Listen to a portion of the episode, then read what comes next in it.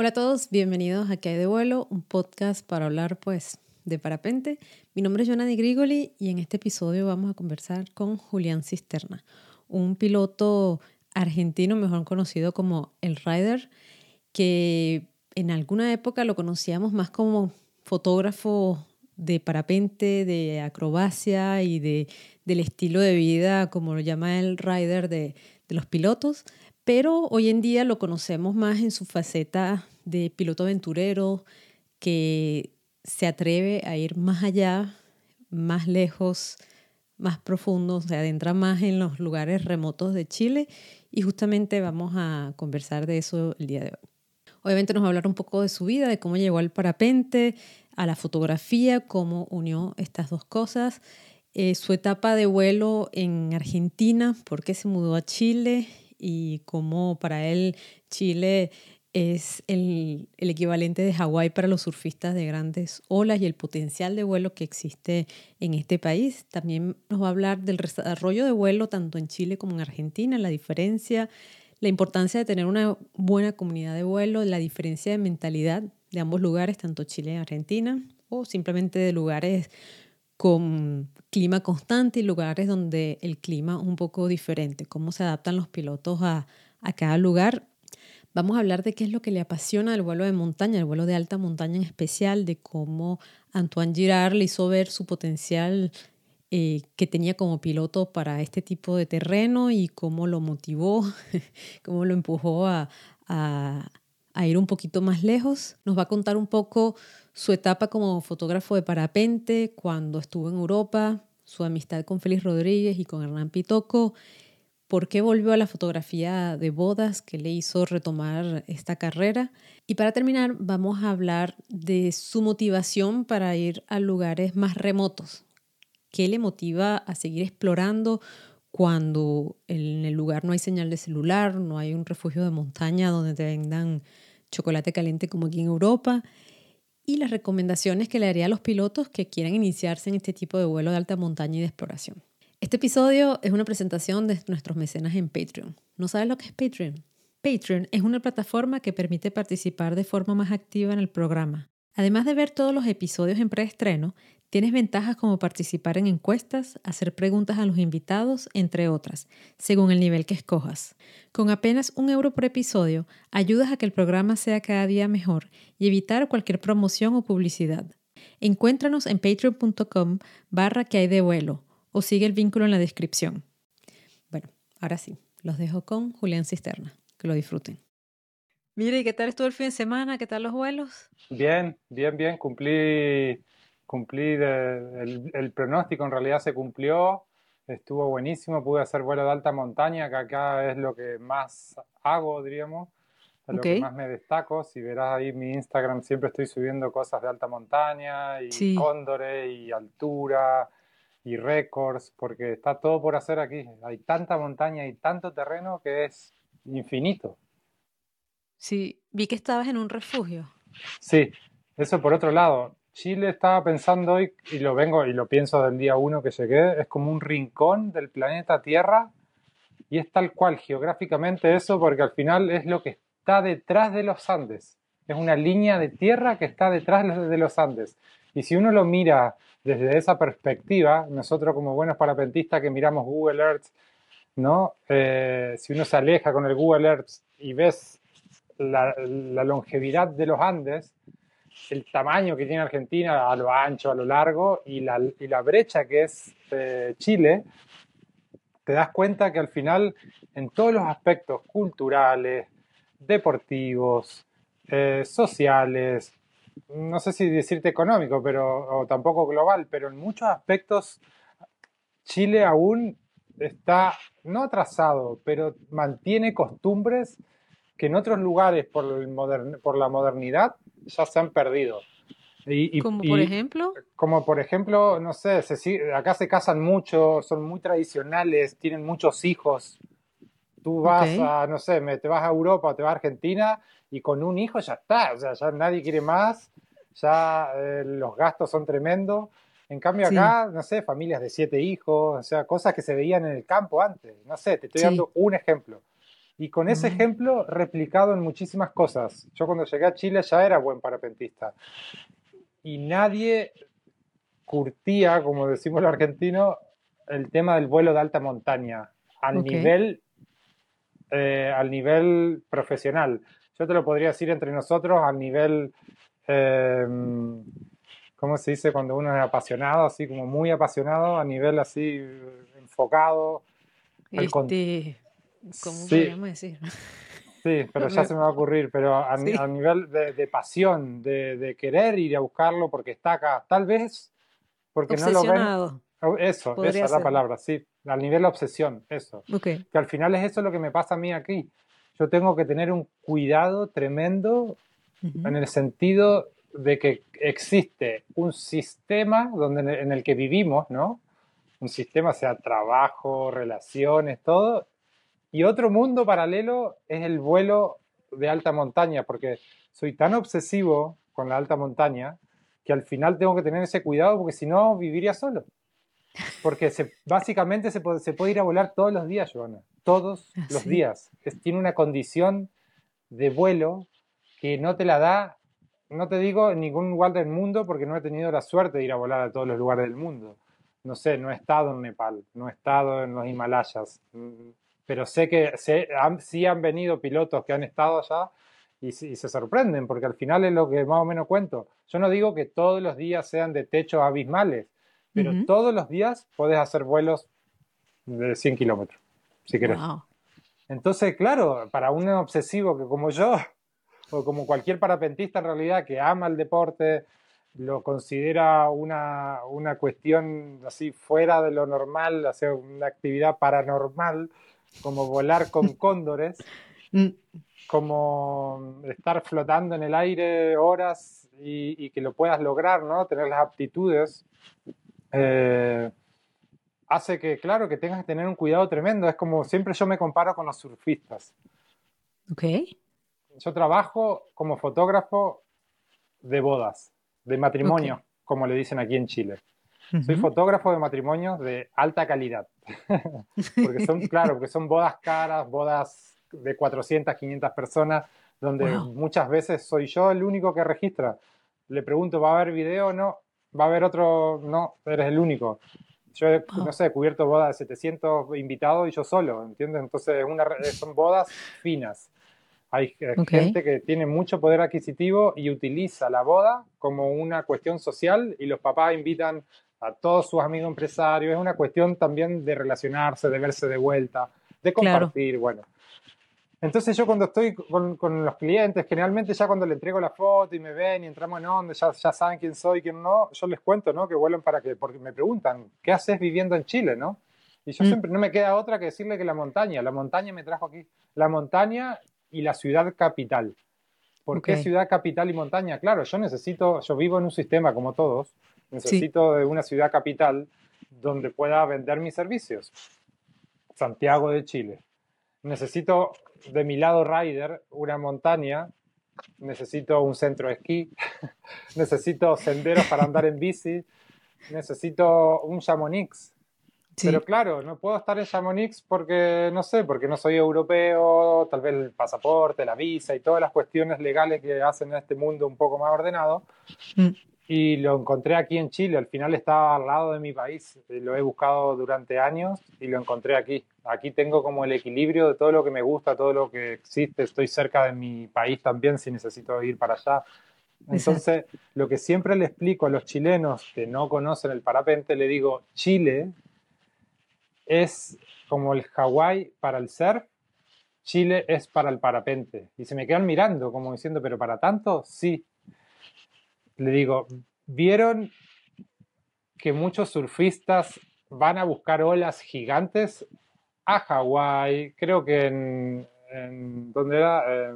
ahí al lado de, España, en Portugal. en Portugal, sí. En Portugal se sabe que también hay una ola gigante.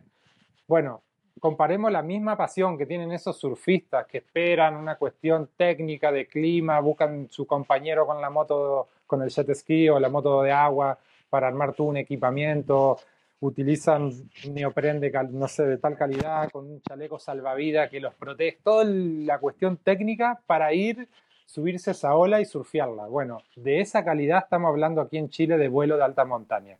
Es un lugar utópico para volar así y, no cualquiera se anima porque son condiciones muy fuertes mm. de las cuales Argentina me dio las bases, porque por ejemplo en Cuchi Corral, donde vive Andy Ediger, donde vive Hernán Pitoco, yo nosotros nos criamos ahí como, nos creamos ahí como pilotos, ¿no? Y, y tú llegabas a rampa y te decían, ¿cómo está hoy? Está Cuchi, te dicen.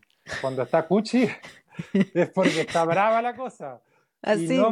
Y, no muchos lugares eh, se ponen así como Cuchi, así como bravo. Entonces, nada, uno, uno se acostumbra también a volar aires fuertes. En, Argentina hay un buen nivel de pilotos. Bueno, te nombré dos pilotos a nivel mundial, si no, si no están en el top 10 de, de la historia del parapente, están cerca. Entonces, tuvimos la suerte de tenerlo, de tenerlo todavía a Andy Ediger, eh, a Hernán Pitoco y a una cantidad de pilotos que viven ahí. Y haberse formado en esa comunidad me hizo mucho más fuerte, mucho más sabio, mucho más, eh, mucho mejor piloto, ¿no? En definitiva, si te juntas con los mejores, eh, copias, eh, comparas, aprendes de ellos, no es inevitable. Wow, tremenda escuela. Tremenda Sabes que Andy, bueno, ambos, tanto Andy como, como Hernán los tengo en la lista con muchas ganas de, de entrevistarlos y que me echen todos esos cuentos, porque Andy, ambos, pero sé que Andy tiene muchas, muchas historias. Andy es, Andy es una, es un, es una historia viviente, diríamos, porque al final ha tenido tantas, tantas anécdotas de, de ser.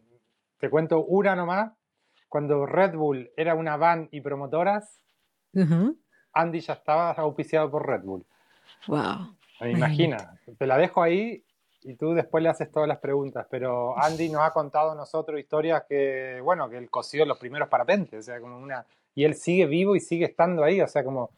Disculpa que diga que muchas veces que sigue vivo, porque sigue activo y es una leyenda viviente, es como... Es como Messi y Maradona y, Pelé juntos, ¿entendés? Es como una, una cuestión que une una cantidad de personas. Es muy difícil de encontrar un personaje de esa estirpe. Y más que viva en Chile, y más que viva en Argentina, en la cumbre, porque Argentina al final es un país que sí es muy poderoso, pero aeronáuticamente está atrasado, porque para jugar, mm. Para jugar con juguetes aeronáuticos hace falta capital y sabiduría. Y, son, cuestiones que solamente las ves en Suiza. Tú vas a un despegue de Suiza y ves una persona de 80 años despegar, como de 20, como de 5, hay mucha actividad. En cambio, en, Argentina, 20 años atrás sí puede haber ido parapentista y todo, pero con una calidad como hay en Europa desde hace muchos años atrás, no. Entonces cuando llegó Andy ahí, elevó la calidad en todos los aspectos, diríamos. Mira, ¿y, ¿y por qué el parapente? El parapente, mira, me imagino que lo conoces a Federico Rodríguez, ¿no? De Paraná Entre Ríos. Bueno, yo soy de esa ciudad. Yo, me, ah, soy de Paraná Entre Ríos. Yo aprendí con los tuyangos. Los tuyangos es el grupo de parapente de Paraná. El Fede Rodríguez, Javier Rodríguez, el pelado, que es su papá. Ok. Em, ellos siempre vuelan desde que yo tengo, por ejemplo, me acuerdo 15 años. El Fede son un par de años menos que yo, de haber tenido 11 cuando yo tenía 15, aprox yo siempre fui de la bicicleta. Vengo de varios deportes, siempre hice mucho deporte, pero de la bicicleta corrí, competí en downhill, no sé, mountain bike, y siempre y en Paraná hay buenas barrancas. Y ya de chico lo veíamos a Federico tirar paracaídas en el medio del río. Porque su papá, el pelado, que hay que nombrarlo también, es otro Andy Ediger, pero a nivel argentino, más rústico y paranaense fue siempre el más rider de los riders de los riders. Él, él si fuera por él, no sé, seguiría, eh, viviría haciendo cosas de, deporte, porque es un fanático de invertir tiempo de calidad en, en mm. actividades, eh, en actividades alternativas. Joaquín es su hijo más chico, campeón argentino de wakeboard el Fede, campeón argentino de, parapente, mundiales de parapente, o sea, el, papá del Fede Rodríguez es el papá que todo rider hubiera deseado tener. Entonces nosotros desde chico ya lo veíamos tirar paracaídas al Fede cuando él debe haber sido un niño, o sea, 11, 12 años. No, Yo no lo conocía de vista, pero vivía en la esquina de la casa de un amigo. Nos conocíamos todos. Ya después, como de más grande, como a los 25, pude acceder a hacer el curso porque uno siempre lo ve tan distante por el tema económico, por, el, por porque volar, no sé, porque al final uno se pone trabas mentales mm, y no hay peor que enemigo que uno mismo, ¿no? Exactamente. Hasta que se dieron las circunstancias y me enseñaron a, volar. Y enseguida de haber terminado el curso, contorno, ¿no? Porque en Paraná no hay, no hay barran, no hay montañas, me fui a estudiar turismo y hotelería a Córdoba capital. Por eso yo te digo que me formé en el ambiente de Cuchi Corral, pero mi escuela, donde yo me formé como parapentista rider fue en La Calera, que es una localidad pequeña, es una localidad pegada a Córdoba capital. Córdoba es una provincia y su capital se llama Córdoba también. Okay.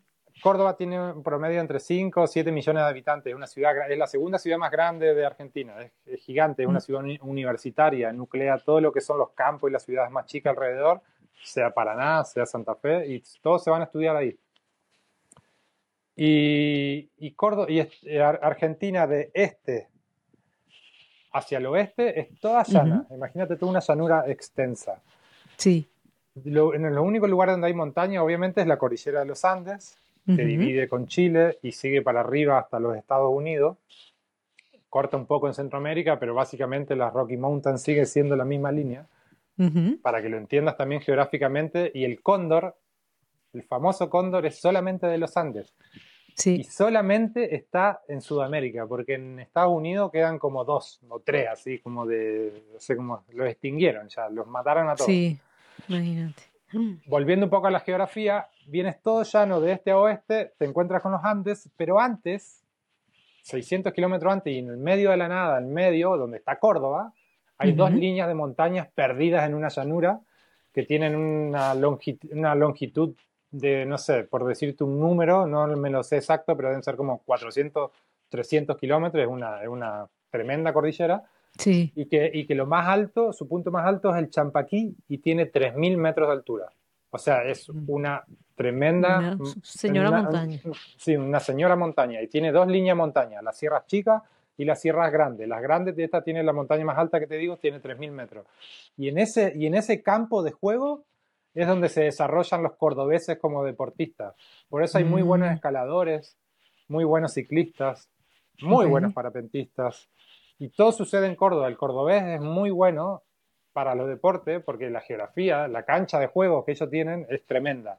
Y al, al tener sierras, se llaman sierras en realidad, al tener sierras es un lugar súper turístico también.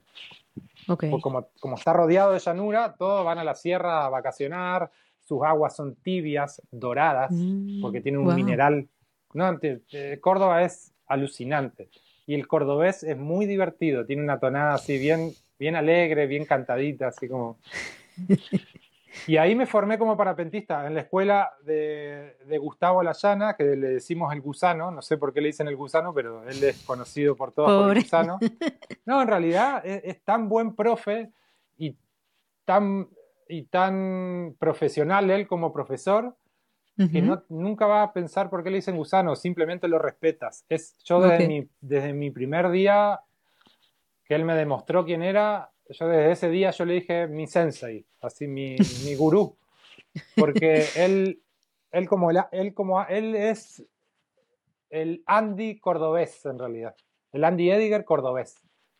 ¿Por qué lo digo? Porque Gustavo el gusano, vamos a decirle, el gus, él hizo temporada en Suiza cuando era joven. Mm, y no era una cosa común de hacer en esos tiempos, ¿no? Él iba a volar a Suiza y más allá que, que hizo temporada y una cantidad de cuestiones, para no meternos tanto en detalle en su vida, em, volaba y tiene muy buen feeling.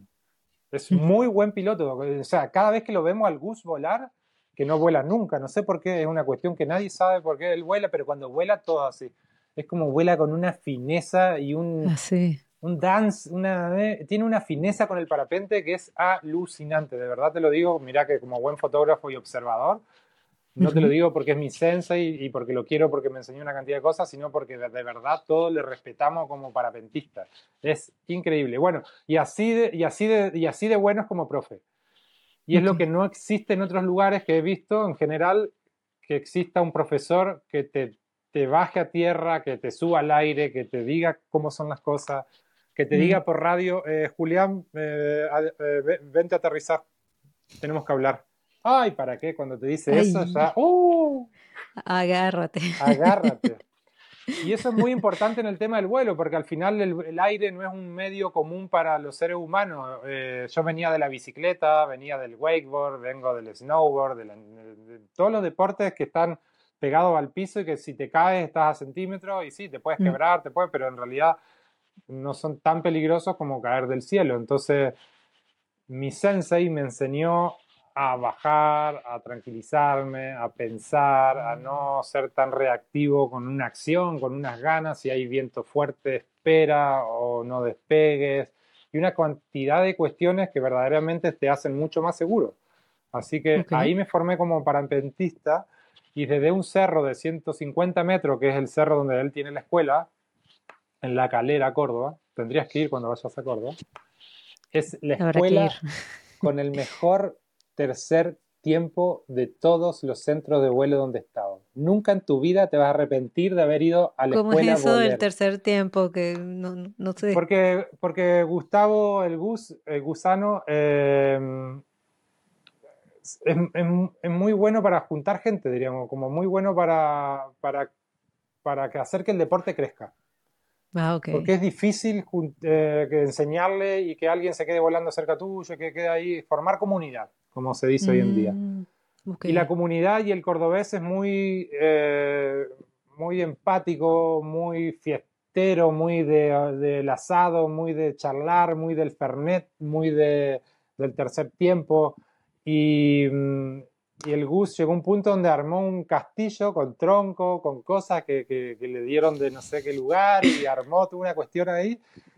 Em, de hecho, yo hice una muestra fotográfica, si la buscas en mi Instagram te puedo pasar el link eh, para que ahí se vea la estructura para que tengas una idea. Ok. Eh, y ese es nuestro centro, este, ese es nuestro club. Ese, Hoy en día le pusieron Club del Aire porque ya son, por ejemplo, ahí tiene que haber activos 100, 150 pilotos. ¡Wow! ¡Qué bien! O sea, y, eso no sucede en otro lado. En Chile debe haber 100, 150 pilotos activos. Imagínate. Pero estamos hablando de un solo club. estamos hablando de un solo club, que ni siquiera es club, porque ni siquiera está asociado a la Federación Argentina. Porque no sé qué problema tiene, no, es un problema, pero él, él es un ninja que todo lo dejan hacer lo que él, porque es como, es como Landy, ¿entiendes? Como una persona que ya lleva tantos años que no... Una institución. Sí, exactamente. Gracias por resumirme la expresión. de 100, o sea, yo hace 6 años que no vivo más ahí, pero viví 10 años en Córdoba, de los cuales 5 viajé, o sea que tenía domicilio en Córdoba por 10 años, pero de los cuales 5 viajé por todo el mundo. Así que mm, hoy no sé, hoy deben haber más, pero redondeemos en 100, 150, que era cuando yo estaba, cuando era presente ahí, y un cerro de 150 metros. Imagínate. Y hacemos crosses de ahí al Cuchi Corral normal y son 100 kilómetros de vuelo. Y, de los 100 deben llegar, no sé, 20, 30. Hay muy buen nivel de pilotos porque ahí te voy a comparar la calera Córdoba o cualquier lugar del planeta en general con Chile. Yo siempre les digo, ¿por qué, ¿por qué me parece a mí que en Chile no se ha desarrollado tanto el parapente?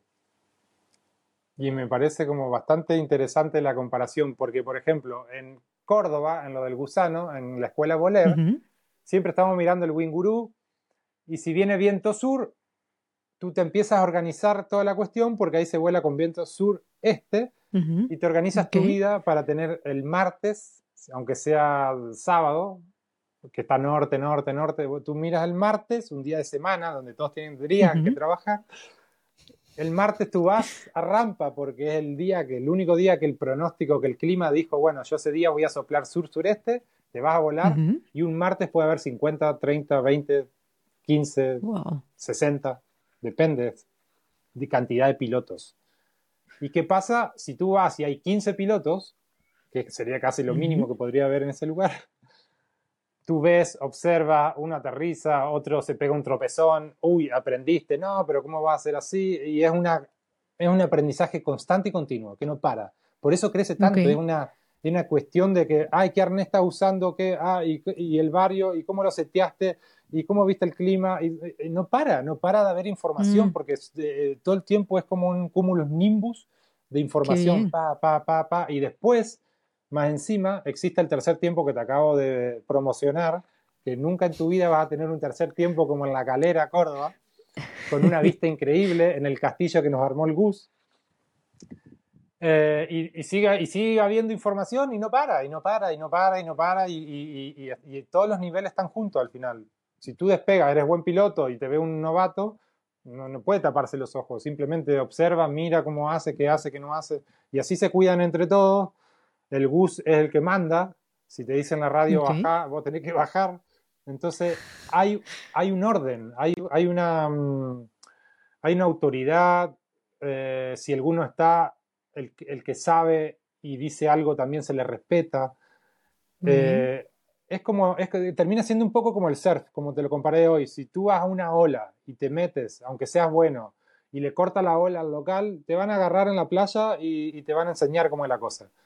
Bueno, y la comparación te lo decía con, entre Córdoba y Argentina, que eso, que tú eh, tal vez esperas, un, esperas el pronóstico con sureste para ir a volar a la calera, a Córdoba, en cambio, aquí siempre puedes ir a volar. ¿Y eso qué sucede? ¿Por qué digo que el parapente no crece si siempre puedes ir a volar? Porque tú pones en el grupo de, en el grupo de WhatsApp de, de, tus, de tu lugar, por ejemplo, yo vuelo en un lugar que le decimos los, los domos, porque hay unos domos abajo donde hacen eventos. Entonces, voy a volar a los domos. En el grupo de los domos, primero que somos 30. O sea, somos poquito. En el otro somos 150. 30. ¿Está? Está bien, ya baja el promedio. Tú pones, eh, voy a volar hoy, ¿qué día es hoy? Eh, martes. Voy a, eh, ¿Alguien va a volar hoy? Y nadie te va a contestar, porque nadie va a volar. Imagínate. Porque puedes ir a volar el miércoles, puedes ir a volar el jueves, puedes ir a volar el viernes. Entonces, esa es mi teoría, ¿no? Yo digo que el parapente en Chile no crece de manera exorbitante como, no sé, como, como la calera Córdoba, que es un ejemplo con, aclaremos que la Calera Córdoba es la escuela de parapente de Argentina donde más pilotos saca. Ok. Por eso también es una cantidad porque está pegado a una ciudad muy grande donde tiene buenas condiciones y se dan todas las cuestiones para, para que eso suceda también. No es que solamente el GUS es el mejor profe, sino que sucede eso. Porque al final la condición es tan buena que tú puedes invitar en el grupo de WhatsApp a tus colegas a volar un martes y directamente nadie te contesta. Porque pueden mm. ir a volar un miércoles, pueden ir a volar un jueves, pueden ir a volar un viernes. La condición es tan buena que hace que no se tenga que comprometer el piloto, el deportista, con el clima.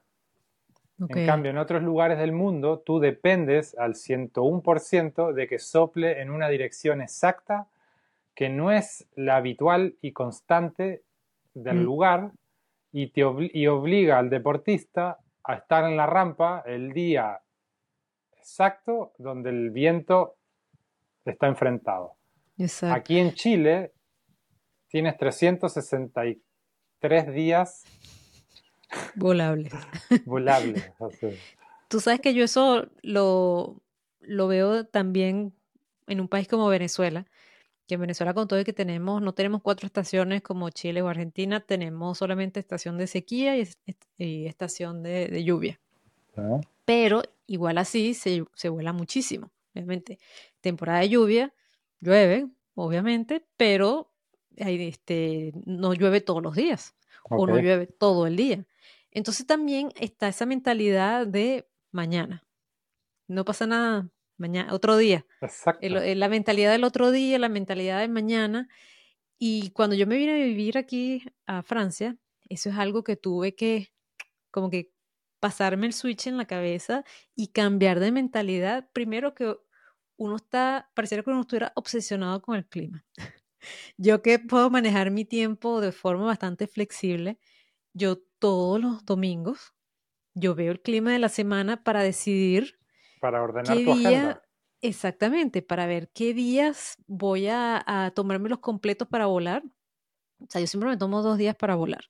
Y bueno, los fines de semana, como mi esposo sí tiene horarios y si tiene, si trabaja lunes a viernes y tiene los fines de semana, bueno, también los, los fines de semana trabajo.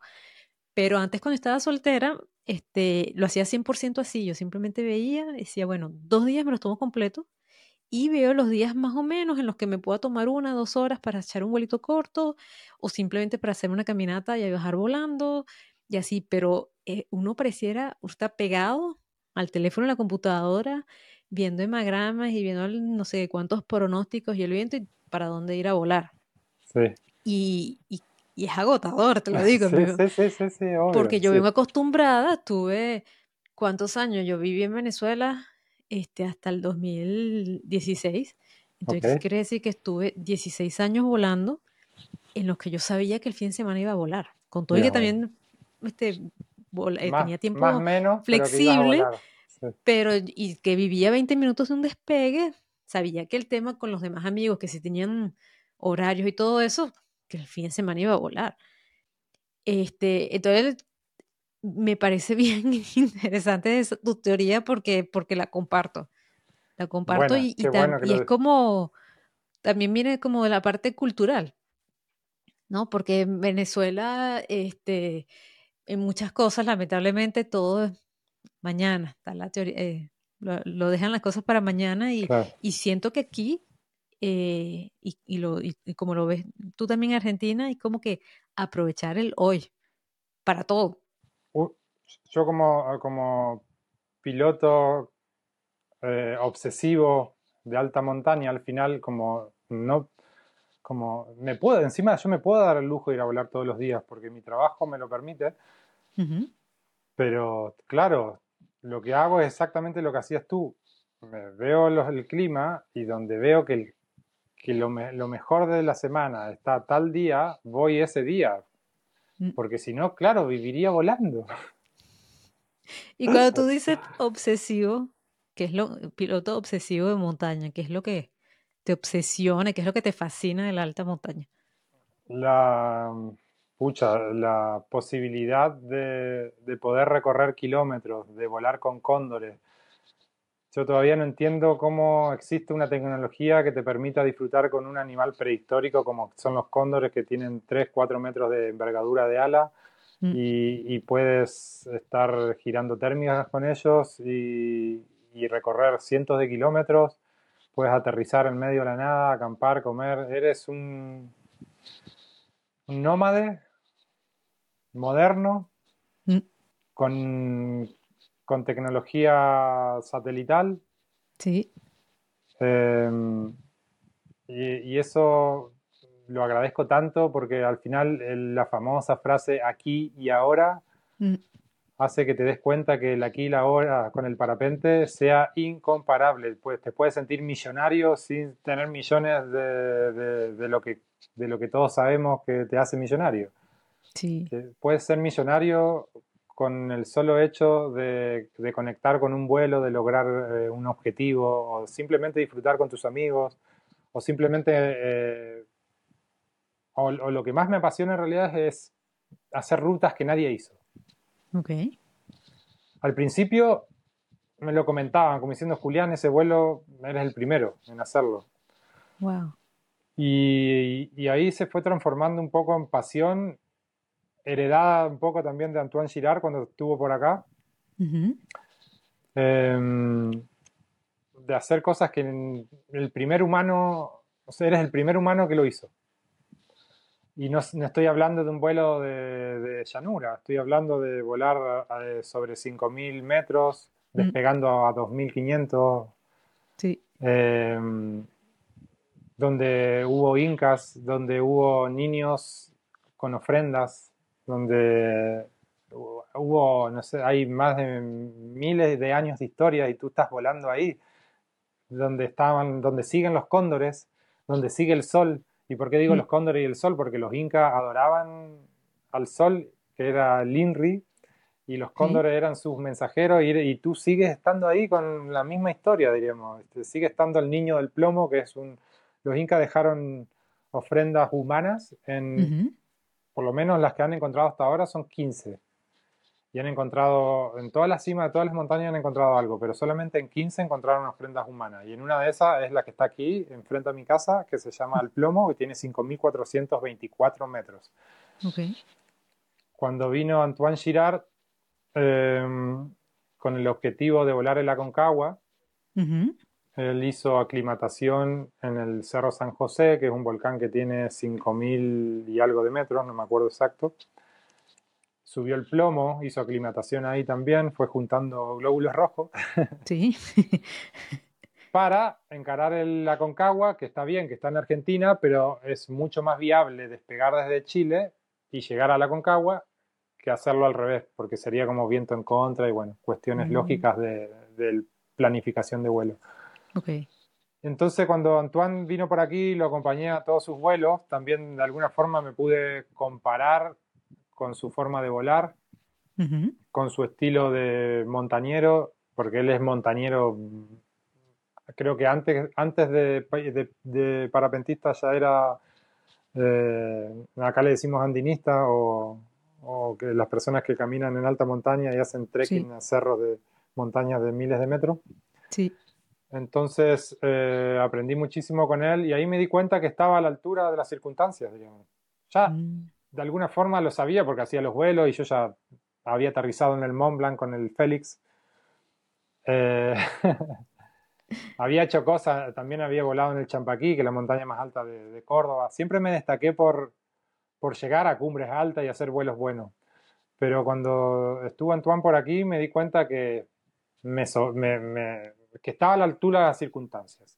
Y cuando él se volvió, logró su vuelo, yo lo ayudé muchísimo con las logísticas, con, lo acompañé, de hecho, al vuelo de la Concagua lo acompañé.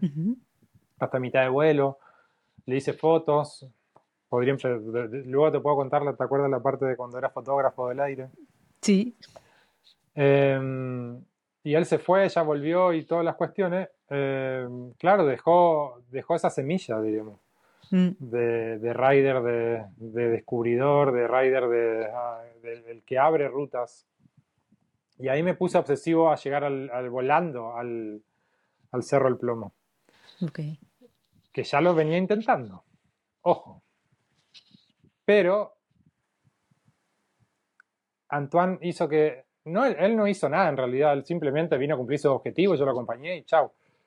Pero dejó esa semilla, esa cosita que, que, fue creo que la comparación de haber volado, de haberlo visto también, cómo encaraba los sotaventos, cómo nos metíamos, teníamos muy parecido el estilo de vuelo. Te tiraba un empujoncito, pues. Sí, tiraba él, tiraba yo, y yo iba con una ala, un ala más, yo iba con una C, él iba con una D. Y todo me hizo darme cuenta que al final no es la flecha del indio, ¿no? Mm. Es el entrenamiento, ya tengo la sabiduría para hacerlo. Y bueno, de a poco me fui, me llevó dos años, no, eh, mucho antes de que él venga, pero desde que empecé a querer volar al plomo hasta que llegué al plomo me llevó dos años exactos a descubrir la ruta. Wow. Que la fui uniendo por partes, tum, tum, tum, tum, hasta que un día llegó el día. Y estamos en la rampa de Farellones, que es como el pueblo base donde están los tres centros de esquí, que están a 45 minutos de Santiago de Chile. Santiago de Chile está en promedio de 700 metros al nivel del mar, más o menos. Farellones está a 2.500 metros y el plomo tiene 5.400 y está ahí, lo puedes tocar casi. Okay. Y claro, nadie había llegado volando, ni se le hubieran ocurrido a nadie llegar volando y yo toda la zona de Farellones ya me la había volado completa. Todo lo que te alcanza a los ojos, que es muy grande, ya lo tenía todo volado porque me encanta. Soy apasionado de ir a explorar. Y no voy a, y no voy, toco y vuelvo a un lugar lejos, sino que voy, me quedo bajo, la rescato, miro el cóndor donde subió, ah, mira el, el bicho donde subió. A ver, y, voy ahí, subo en el mismo lugar, ya me aprendo los lugares de las térmicas, acampo, duermo, camino, le pido permiso al lugar le pido permiso al niño del plomo, Mm. Me mojo el dedo antes de despegar, toco la tierra, me como la tierra, le rezo al arcángel Miguel. Yo no soy ni creyente ni nada, pero tengo una cantidad de rituales que hacen que yo me hermane con el lugar y logre esos vuelos al final. Y, esa vez, bueno, llegamos volando al, llegué volando al Cerro El Plomo y, fue el récord de altura de Chile. Yo no, tampoco lo sabía ni lo estaba buscando. 5.717 metros, despegando a los 2.500, porque también en Bolivia estuve volando a 6.200 metros ahora hace poco.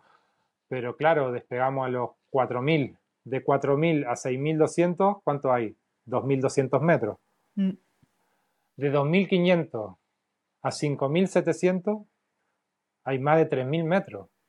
Muchísimo, sí. Entonces, a lo que voy acá es como los desniveles que uno puede llegar a alcanzar en Chile son abismales. Mm. Y esa vez que subí 5.717, seguro que llegaba más. Simplemente que yo llegué al plomo y se me terminó el plan de vuelo. Dije, ¿y ahora? Como que ya estoy acá. Y, bueno, congelamiento de dedo, congelamiento de cara, tres pantalones, cinco chaquetas, doble guante de los mejores, todo así disfrazado como astronauta.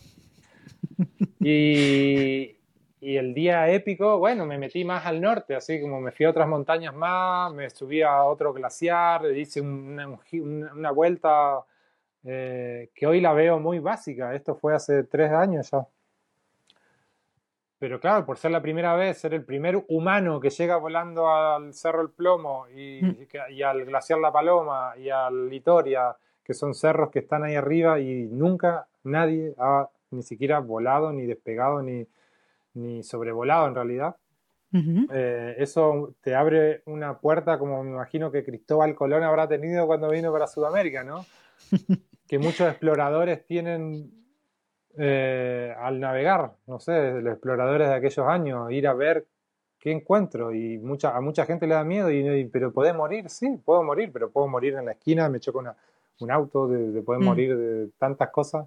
Y al final eso es lo que más me gusta, la exploración y, y, hacer rutas que nadie ha hecho. Eso es lo que más me apasiona. Tú eres fotógrafo entonces. Soy fotógrafo desde hace muchos años. Desde hace mucho tiempo. Y yo te conocí a ti, bueno, no personalmente, pero supe de ti por tus fotografías, por la revista Cross Country, por los trabajos que has hecho por allí. Y cuéntame un poquito cómo ha sido tu, tu progresión como piloto. Cuéntame tu vida como fotógrafo de parapente. Eh, ¿Dónde estás ahorita en ese aspecto?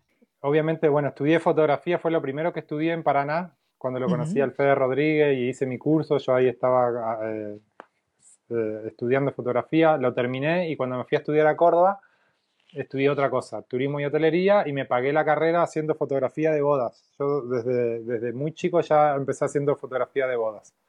Bodas, matrimonios, wedding, como le quieran decir en cada país, le dicen diferente. Pero bueno, fotografía de matrimonios, bodas. Que eso me permite al final trabajar un sábado, editar en la semana y tener el tiempo que necesito para hacer mis cosas sea volar. Cuando terminé mi carrera de turismo y hotelería en Córdoba, que al final eh, trabajé mucho de eso, pero al final yo lo que más hice ahí fue estudiar parapente sin darme cuenta, porque me iba a la universidad con la mochila del parapente en una Vespa, llegaba, hacía mis cursos, todo, cumplía con el horario, salía y me iba a la calera, que me quedaba de paso, no me convenía volver a Córdoba y volver a ir a la calera. Entonces, toda mi carrera de los cuatro años y medio fue así. Todos me conocían con la de Julián, sí, el, flaco alto narigón con la mochila y en la Vespa. Todos. Más famoso de eso, imposible. Entonces, em, cuando, me, cuando me recibí, fui a visitar a mi hermano Andorra, él vive en Andorra, y, mm, y cerca de Andorra está Orcañá. Y yo ya le había hecho muchas fotos a todos los deportistas. Acuérdate que yo antes de hacer fotos de wedding también a la par hacía fotos de deportes, eventos deportivos, downhill. Eh, con Hernán Pitoco hemos hecho muchísimas sesiones. Andy Eddy, le he sacado fotos del cumpleaños 15 de la hija. Le he hecho fotos a él, le he hecho fotos al, al hangar donde están todos sus juguetes y todas las cuestiones aéreas. Como ya me conocen todo como fotógrafo. Entonces, cuando estaba en Organia, cuando estaba en Andorra, bajaba a Orgañá, que queda 40, 45 minutos, y me iba a volar. Y de repente me encuentro con Hernán Pitoco, que, estaba, que había llegado de México, de una exhibición, y, ahí me pongo a pensar como, era, era como la tercera vez que iba a organizar. Yo dije, pucha, vine a Europa, a conocer Europa, ya la tercera vez del mismo lugar, digo yo, como, ¿qué voy a conocer si ya estoy como repitiendo las cuestiones? Y mientras estudié turismo, también hice varias temporadas en Estados Unidos en la nieve y me, y me, había, había inventado un trabajo sacándole fotos a todos los riders y familias y cuestiones para hacer plata extra desde el snowboard. Y a todos les llamaba la atención porque yo podía ir a 120 kilómetros por hora sacándole fotos a alguien y quedaban locos porque decía, ¿cómo puedes ir haciendo snowboard y sacando fotos a la vez y sacando buenas fotos? Porque no era una persona que le gustaba la fotografía, sino que era un fotógrafo arriba de un snowboard con, sí, me, caí 18.000 veces, pero lo podía hacer. En el parapente pasó exactamente lo mismo. Yo dije, es la tercera vez que estoy en, en voy a, tratemos de hacer algo diferente. Y me acordé de eso y lo relacioné y dije, ¿por qué no empiezo a hacer fotos desde el parapente? Porque yo en esa época ni siquiera volaba cross. Ok. Era como, yo ya llevaba cinco años de piloto, ya era bueno volando, ya era independiente, volaba bien todo, pero ni siquiera hacía cross. Yo no, no, no tuve la idea de hacer cross hasta que llegué a Chile. Antes a mí me gustaba volar, sacar fotos, disfrutar y como todo, aterrizar y chau. Okay. Entonces, me llevé la cámara esa tercera vez, me encuentro con, con Hernán, que habíamos quedado, sí, voy a estar en Organia y nos vemos allá. Y cuando llego ahí, le empecé a hacer fotos a, a, Hernán. Y en una de esas, que estaba a mitad de vuelo, siento que del aire venía alguien haciendo Infinite, que yo no me los conocía bien todavía, frena como a 100 metros arriba mío, yo mirando como buen fotógrafo, observando, porque estaba esperando que pase por al lado mío para hacerle la foto. Y me grita, hostia, tío, que te corras de ahí, que estás en el paso. Bueno, ese resultó ser uno de mis mejores amigos, Félix Rodríguez. Imagínate. Que cuando aterrizamos viene y me dice, hostia, que te tengo que pedir disculpas, que, que, no sabía que eras el camaraman, que, que estabas ahí y, que yo venía haciendo Infinite y de repente veía que una vela no se movía. Está, bueno, y así, entró, y así entré en la relación con todos los riders porque yo había bajado por tercera vez a Organia, te lo dije como 10 veces ya, pero había, había bajado con una polera, un calzoncillo, una bermuda, era verano, y nada más, y 20 euros, no, no sé, 50 euros, nada, porque ni tarjeta de crédito creo que tenía en esa época. Y me dicen ellos, como empecé a hacerle fotos a los días siguientes o el mismo día, y me dicen, me dice el Félix, el Félix en realidad me, yo digo siempre que me secuestró porque me dice, hostia, Julian, tú eres uno de los nuestros y te vienes con nosotros a las competencias. Le digo, no, no, le digo, pero si no tengo nada, tengo que volver a Andorra, tengo mis cosas ahí, como, no, no, no, que nos vamos ya, como que no. Y eran, eran cinco en la, en la furgoneta del Félix. Estaba el Félix, el Horacio, el Rafinha, Rafael Goberna de Brasil, el Besos Chávarov de Bulgaria, Hernán Pitoco de Argentina, el, eh, bueno, Horacio y, Félix eh, españoles. Eran cinco personas en una van con siete parapentes, porque el Félix tenía su biplaza y otras más, y después cada uno con su, con su vela de acro. Nos íbamos a Suiza, se iban a Suiza y me metieron a mí como sexto, con un parapente más. O sea, no sé dónde entramos y me secuestraron y yo nunca más volví a ver a mi hermano. Me, me, me, me abducieron y me fui con ellos. Y como claro, como no tenía plata, habíamos hecho un acuerdo que yo le hacía fotos a ellos, se las cobraba bien barato, y el Félix me presentaba con los organizadores de cada competencia. Él tiene un carisma que todos sabemos que es especial, y lo conocen, y lo respetan, y lo quieren, y, lo, y, todos lo queremos y lo amamos al Félix. Entonces él iba y hacía el trabajo que, que, que muy pocas personas hacen en el mundo, ¿no? Como tener esa empatía, decir, bueno, aquí estoy con mi cameraman, le decía al, organizador de la competencia, él es de Argentina, le está poniendo muchas ganas a la fotografía, se paga su viaje, él está aquí, así que necesitamos que le compren fotos. Y me dejaba a mí así y él se iba. En todas las competencias hicimos lo mismo, entonces la competencia por ahí me decía, pucha, no tenemos plata, pero eres uno más de la competencia, eh, estás incluido en los rescates, estás incluido en las comidas, eh, eh, y así, Así se fue haciendo y así viajamos 5.000 kilómetros en esa temporada Bueno, y así estuvimos en las competencias, en Villeneuve, en Suiza, en Austria, en Francia, en Italia, y me acuerdo que el Félix, bueno, Julian, ¿conoces Italia? No, pero ahora sí, cruzamos un túnel y ya está en Italia, viste, como el Félix, y fue así increíble, ¿no? Y yo volando con ellos a la par, yo ya, yo ya era buen fotógrafo, ya era bastante bueno volando en parapente, entonces nadie se tenía que preocupar por nadie, cada uno hacía lo suyo. Yo viajé muchos años con con mis amigos de Paraná, Argentina, en el tema de motocross. Viajamos a, miles y miles de kilómetros en auto. Y cuando tú te bajas del auto, uno limpia el parabrisa, otro va a comprar las galletitas, eh, otro, no sé, le fija si la rueda está desinflada. O sea, es como una parada de boxes. Porque el tiempo corre, entonces yo calcé perfecto porque ya tenía el entrenamiento previo de miles de viajes, miles de atletas y, claro, no, no, no, existe, creo, hasta el, no sé si el día de hoy, pero no existe comúnmente un buen piloto, eh, ¿cómo se dice? Cuando, eh, independiente, porque si no te tienen que llevar en biplaza. Sí, exacto. No existe un piloto independiente y que sea fotógrafo, porque que saquen fotos hay una cantidad, pero que sean fotógrafos, que, que sepan encuadrar, que tengan la dedicación, que no estén en la competencia, no hay muchos, ¿no? Que se dediquen a mm. la fotografía y que, sean independientes como piloto y bueno, y que sean seguros también, ¿no? Porque... Sí.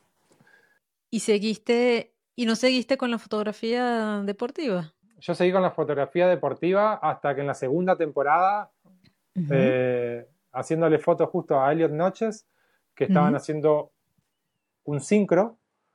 Estamos en Italia en la triple frontera que se le llaman, no me acuerdo el nombre, la, competencia. Em, y es un lugar donde las montañas son bien puntiagudas y altas, y esta es la anécdota más graciosa y, triste de mi historia deportiva. Donde, claro, le hice todas las fotos, yo despegaba con ellos, despegaba con ellos, me iba un rato antes, destruía altura, y claro, ellos venían y cuando hacían la maniobra eh, caían muy rápido, entonces yo tenía que ya tener una altura promedio para hacer las fotos. Y uno, ya terminaron todo su, su manga, uno hace el, giro a la muerte, cae en la balsa o no me acuerdo, y el helio también va a hacer su giro a la muerte, pero se demora un poco más y no sé qué qué, y no sé qué cuánto, hace la cuestión, aterriza, tengo la foto vertical, me acuerdo perfecto, tocando con los pies en el agua, todo, porque al final las fotos cenitales en la fotografía es perfectamente vertical, y yo busco esas tomas muchas veces, como que me las programo antes y todo, cuando vuelvo la atención a mi vuelo, veo que no llego a la playa y me quedé en el agua, a 20, 30, 40 metros de la playa y me fui con cámara, lente, GoPro, eh, varios, o sea, tuve un aterrizaje de 2.500 euros, 3.000 euros así de la nada.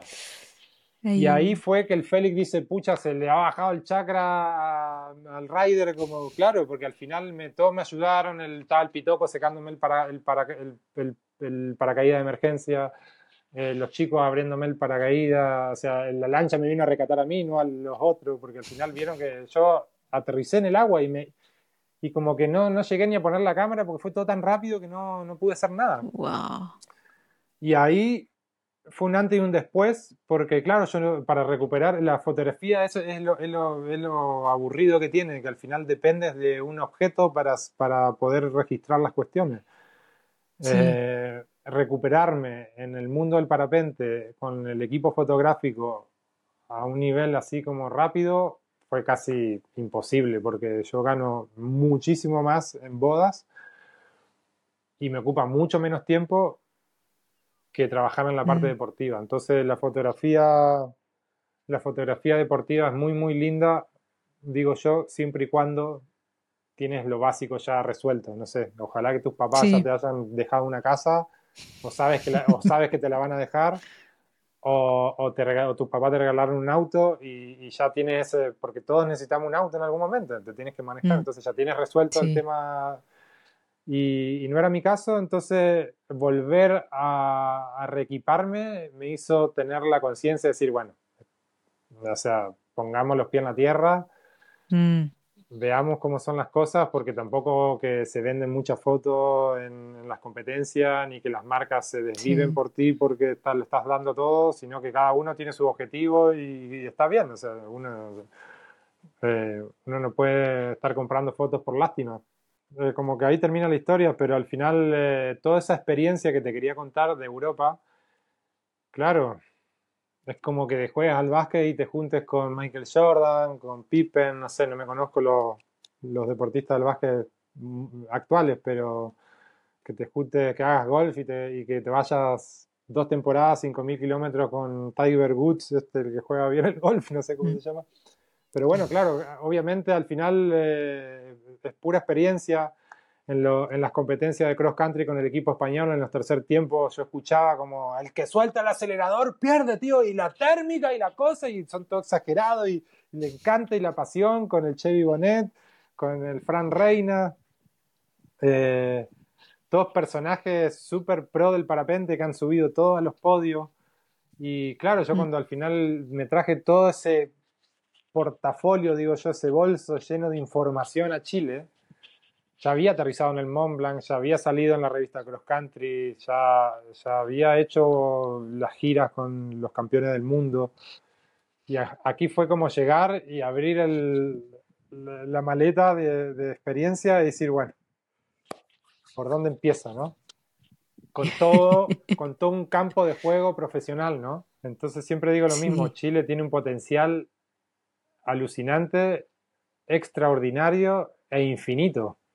Porque yo creo que si lo traemos a Kriegel Maurer acá y se hace un vuelo, o sea, como que se hace los vuelos que se hacen en Europa, pucha, haría, no sé, triángulos mucho más grandes. El tema es, claro, animarse. Acá mm. no hay caminos, no hay ciudades entre medio de los Andes. Entonces, Sí, porque esa, es otra cosa, que aquí estamos mal acostumbrados, aquí en Europa, que en todos lados tenemos señal de celular, sabemos que está el helicóptero de rescate que te, te, va a ir a buscar si te pasa algo, pero a ti, pero tú allá estás volando por lugares muy remotos, lugares donde no hay caminos, donde no hay señal, donde te va a ir a buscar tu abuela. este, y ¿Cómo, a pesar de eso, o sea, cómo te motivas a, seguir explorando, a querer ir cada vez más, más allá y a, explorar cada vez más lejos? Muy buena pregunta, porque al final uno se tiene que automotivar, no hay nadie que te apoye, eh, simplemente tus propias emociones o tus propios deseos de ir a, volar a lugares así son los que te llevan, o sea, no hay ningún secreto detrás de eso simplemente son tus ganas y, subirte al vehículo y llegar. Em, pero ¿cómo, manejas algo así como el, miedo, por ejemplo, a decir a lo desconocido? sí, por un lado era, por un lado te quería contar eso. Y por el otro, lo que, lo que te hace poder romper las barreras a lo desconocido es la información con la que uno cuenta, que ahí quería llegar. Por ejemplo, eh, aprender a usar eh, los eh, dispositivos de localización satelital como el Spot, el InReach y hay varios otros, pero estos son los básicos. Eso por lo menos te permite tener la certeza de que si tienes un problema te vas a poder comunicar desde, una, desde un lugar que no tenga señal de celular, por ejemplo. Explorando y cumpliendo con tareas eh, básicamente como repetitivas o como cumpliendo objetivos, como ir a volar a una ladera inhóspita y conquistar ese lugar, eh, sería otro tipo de ejercicio que hace que uno pueda destrabar sectores del campo de juego, le llamemos, que uno quiere volar y conquistar, porque al final tú estás conquistando una ladera que nadie ha volado nunca, never ever. Entonces no tienes nada de información y lo que haces es no solamente ir y cruzarte y llegar, sino eh, con la primera térmica no irte, porque muchas veces pasa eso, que pilotos exploradores o que hacen pequeños vuelos de exploración, llegan a ese lugar, giran la térmica y se van a otro lado. Y genial, hicieron un vuelo eh, buenísimo, lo que sea. Yo pienso de llegar a ese mismo lugar, para hablar así como bien preciso, y quedarme, quedarme bajo, quedarme alto, es hacer dinámica, eh, volar 200, 300 metros más allá, volar 200, 300 metros más acá. Eh, y en esa pasas por todas las instancias, lo, bueno y lo malo. y así vas, vas corrigiendo y vas, eh, sí, vas corrigiendo básicamente la ruta de vuelo. Ves un cóndor que está subiendo en un lugar ves, ah, mira dónde lo está subiendo y te vas para ahí y ojalá que, que, esté la térmica y, generalmente está. Hacia el final es una, es una lectura de un poco de un todo, pero a lo que voy es practicar y ser metódico en ir a volar tal ladera que tanto miedo te puede llegar a dar, pero ir y volarla 10 veces, no sé. Yo eso es lo que le explico a la gente. Esa ladera que ves allá, uy, qué lejos, qué miedo. Bueno, esa ladera la he volado 15 veces, las tengo contadas. Ah, interesante. Entonces, eso lo vuelves algo que es libre y muy abierto, lo vuelves metódico. Y cuando tú lo vuelves metódico, ya te empiezas a, conocer dónde funciona, dónde no. Y, es eso lo que recomiendo generalmente, darle un poco de metodología a, a la misma acción de vuelo, ¿no? No solamente ir, girar la térmica e irte sino que tratar de conquistar el lugar y entenderlo y bueno, y aceptarlo, porque hay veces que el lugar es eh, como muy agresivo en térmica, pero eh, es así, está en medio de la cordillera, aceptarlo. Eh, y la otra, y la parte como mental, es como ir pidiendo permiso, no sé, yo creo que te había contado que me mojo el dedo, toco la tierra y, y, me vuelvo a mojar la lengua con, con lo que tenga en el dedo, y eso un poco de de respeto con el lugar y, ese tipo de cosas también destraban un poco los pensamientos y la que, uno puede llegar a tener en contra de uno, ¿no? Y bueno, ya me, ya me adelantaste un poquito de algunos consejos, pero imagínate que yo soy un piloto que, que, bueno, que vuelo cross, estoy acostumbrado a volar en los Alpes, este, pero quiero empezar a explorar un poquito más allá, a zonas desconocidas, quiero ir a los Andes o, no sé, África o a un lugar desconocido, un lugar que, que donde no haya mucho, muchas trazas de vuelo y me gustaría explorar. ¿Qué le recomiendas a un piloto que quiera iniciarse en el vuelo de alta montaña, en la exploración? Eh, ¿Qué le recomiendas tú para que lo haga de forma segura? Eh, bueno, básicamente ser un piloto apto, ¿no? No solamente porque vuelas parapente vas a ir a explorar todos los lugares que se te ocurran, que se te pueden pasar, que, que muchas veces pasa eso en mi zona, ¿no? Como has volado ahí, has despegado de ahí, has hecho aquello, como, claro, ven mi Instagram o ven mis actividades y, sienten que ellos mismos lo pueden hacer. Entonces está buenísima tu pregunta en el sentido de, cómo hacerlo de alguna forma segura, ¿no? Primero, ser un piloto de, con muchas horas de experiencia. Segundo, ojalá haber aprendido y volado con alguien que te pueda enseñar los trucos, ¿no? Como acompañarte y juntarte con gente que siempre vuele un poquito más que tú eso también eh, libera y abre, abre puertas y barreras. Hacer los pocos cursos o leer los pocos libros o, leer el libro de Antoine Girard y, entender un poco en qué problema se metió también ayuda muchísimo. Em, yo aquí estoy dando un curso que se llama Vuelo de Alta Montaña, donde me obligaron a realizarlo porque mucha gente me pregunta tal cual lo que vos me dijiste, cómo lo hago seguro, eh, cómo puedo seguir avanzando. Llega un punto donde la gente no tiene cómo avanzar porque ya terminó su curso básico y se, y se hace solo, como un poco me hice yo. Yo tuve la suerte, como te conté al principio, de, de, codearme o, más que nada de estar junto a pilotazo y tener una comunidad muy grande como la de Córdoba en Argentina para crecer, eh, pero hay gente que no. Entonces, eh, los primeros consejos sería, como, como te digo, sumar horas muchas horas, mm. ser un piloto activo, no que mm. porque hace un mes que no vuelo y me voy a volar a tal lugar, voy a explorar. No, contar con la capacidad de como ir a jugar o ir al gimnasio, ¿no? Voy los martes y los jueves.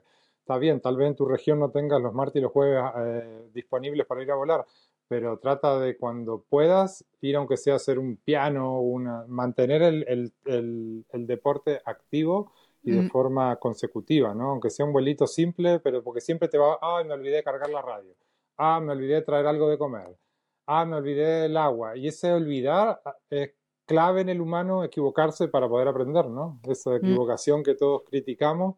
¿Cómo no trajiste radio? ¿Cómo no hiciste tal cosa? ¿Cómo? Eh, al final se, te vas haciendo tu propio maestro. Eh, algo clave y básico y que siempre lo cuento y siempre lo recomiendo y que muchas veces me doy cuenta de que la gente no lo hace, Google Earth. No Google mm. Maps, no Google no sé qué, Google Earth. Esta, cuestión, una aplicación que te instalas en el, en el teléfono obviamente la mayoría, el 90%, 90 de las personas lo conoce, pero lo voy a contar como si fuera algo que no lo conoce. Entonces te, te instala la aplicación en el teléfono y ahí tienes eh, con dos dedos, mágicamente, se pone todo tridimensional. Entonces, eh, con esa aplicación uno puede mirar hasta los senderos de los animales, eh, puede darse una idea geográfica de qué está sucediendo. Estamos hablando de exploración, ¿no? Estamos yendo a un lugar donde tú no conoces y no hay muchos pilotos locales, porque podría decir lo clásico, contacta a un piloto local y pregunta y haz eso, pero estamos hablando de llegar y no conocer.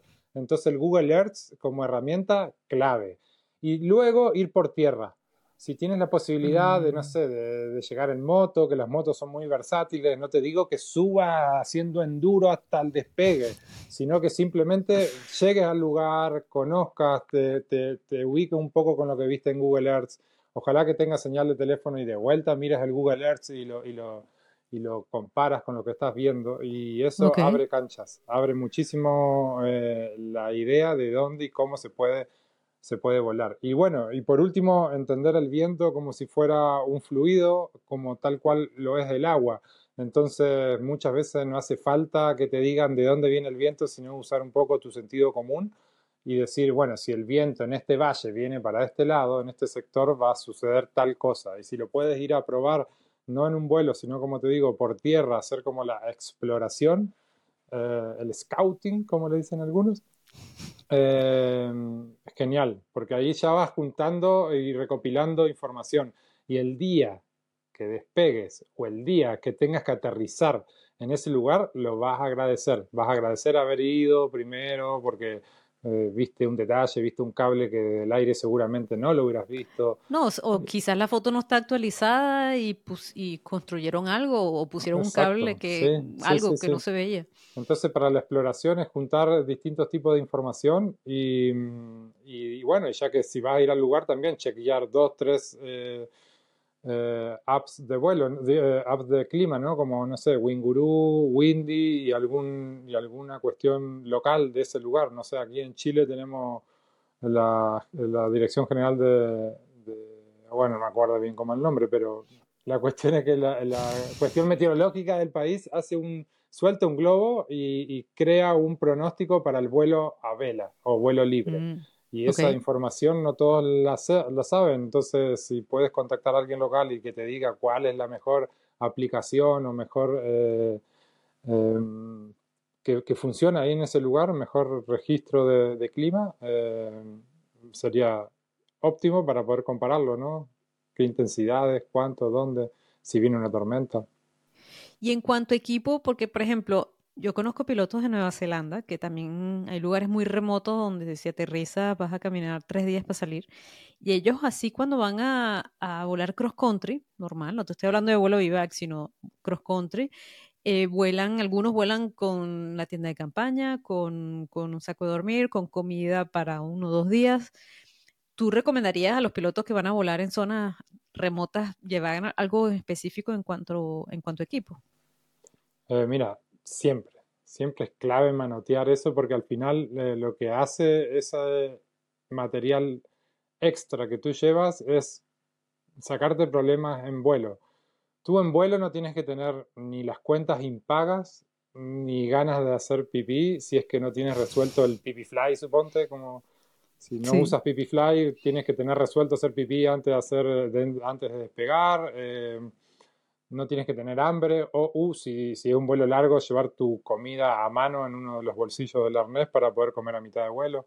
¿Y por qué digo todo esto? Porque al final si te vas, si te vas a exponer a hacer unas cruzadas donde nadie ha pasado nunca, eh, ¿por qué no llevar una bolsa de dormir o un saco vivac? Que en el último vuelo que hice, que volé siete horas, me quedé trabado en un lugar de la montaña y lo último, último que agarré antes de salir de mi casa, que creo que hasta abrir la puerta de vuelta para ir a buscar al ropero, parecía la película esta de 127 horas, que el chico se olvidó la navaja suiza.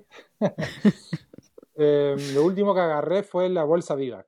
Entré y dije, bueno, por si acaso, como la bolsa Vivac ocupa muy poco lugar, es una bolsa así y así, es como debe pesar 100 gramos, ¿entendés? Es como mm. entre llevarla y no llevarla, me prefiero llevarla. Okay. Y al final ese día terminé aterrizado por 60 metros, no pude pasar por un lugar geográfico y quedé a 2.500 metros de altura, que, que es una altura bastante eh, ya fría, ¿no? Como ya empieza a estar frío a la noche. Y tuve que dormir ahí, tuve que dormir arriba y claro, también eh, tengo en cuenta llevar como medias de recambio o una remera manga larga de recambio, como lo, que se llama primera capa. Y me recambié de esas cuestiones, las medias, la, remera, y no tenía bolsa a dormir, y me, pero sí estaba bien abrigado para volar sobre 4.000 metros, que es lo que, eh, lo, lo, que sucede en este cross que estaba haciendo. Entonces, nada, me acosté a dormir y esa bolsa Vivac me salvó. Entonces, bolsa Vivac, clave, porque ocupa mucho, muy poco lugar, estos saquitos calientes de las manos de invierno eh, que, venden en, los lugares, en las casas de deporte, eh, también me salvaron.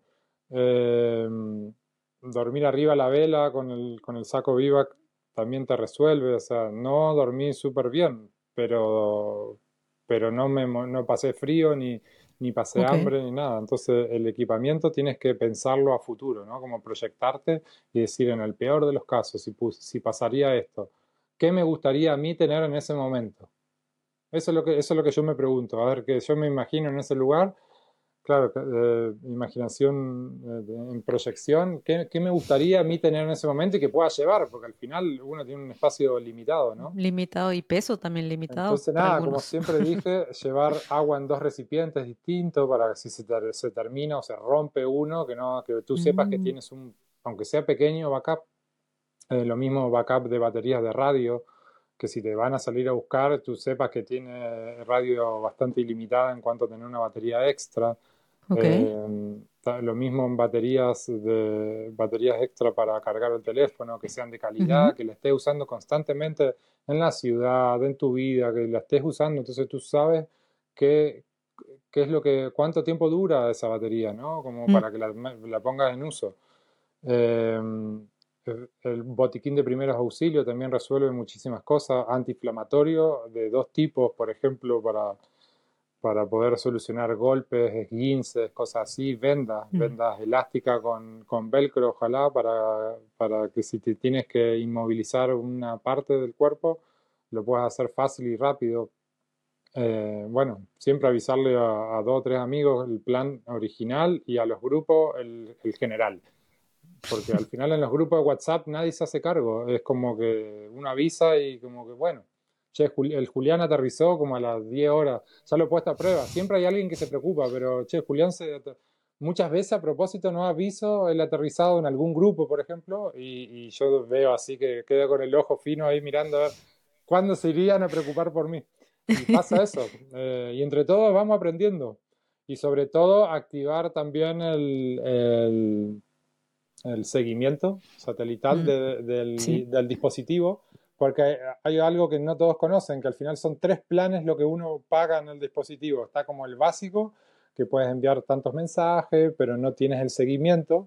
El intermedio, que sí tiene el seguimiento y puedes mandar un poquito más de mensaje. Y el último, que no sé, que es carísimo, pero no sé qué cosa abarca. Yo uso el básico, porque no siempre estoy volando a alta montaña, estoy yendo, entonces cuando sé que voy a hacer un vuelo, activo el seguimiento y te cobra 0,010 mm. centavos de dólar por cada 10 minutos.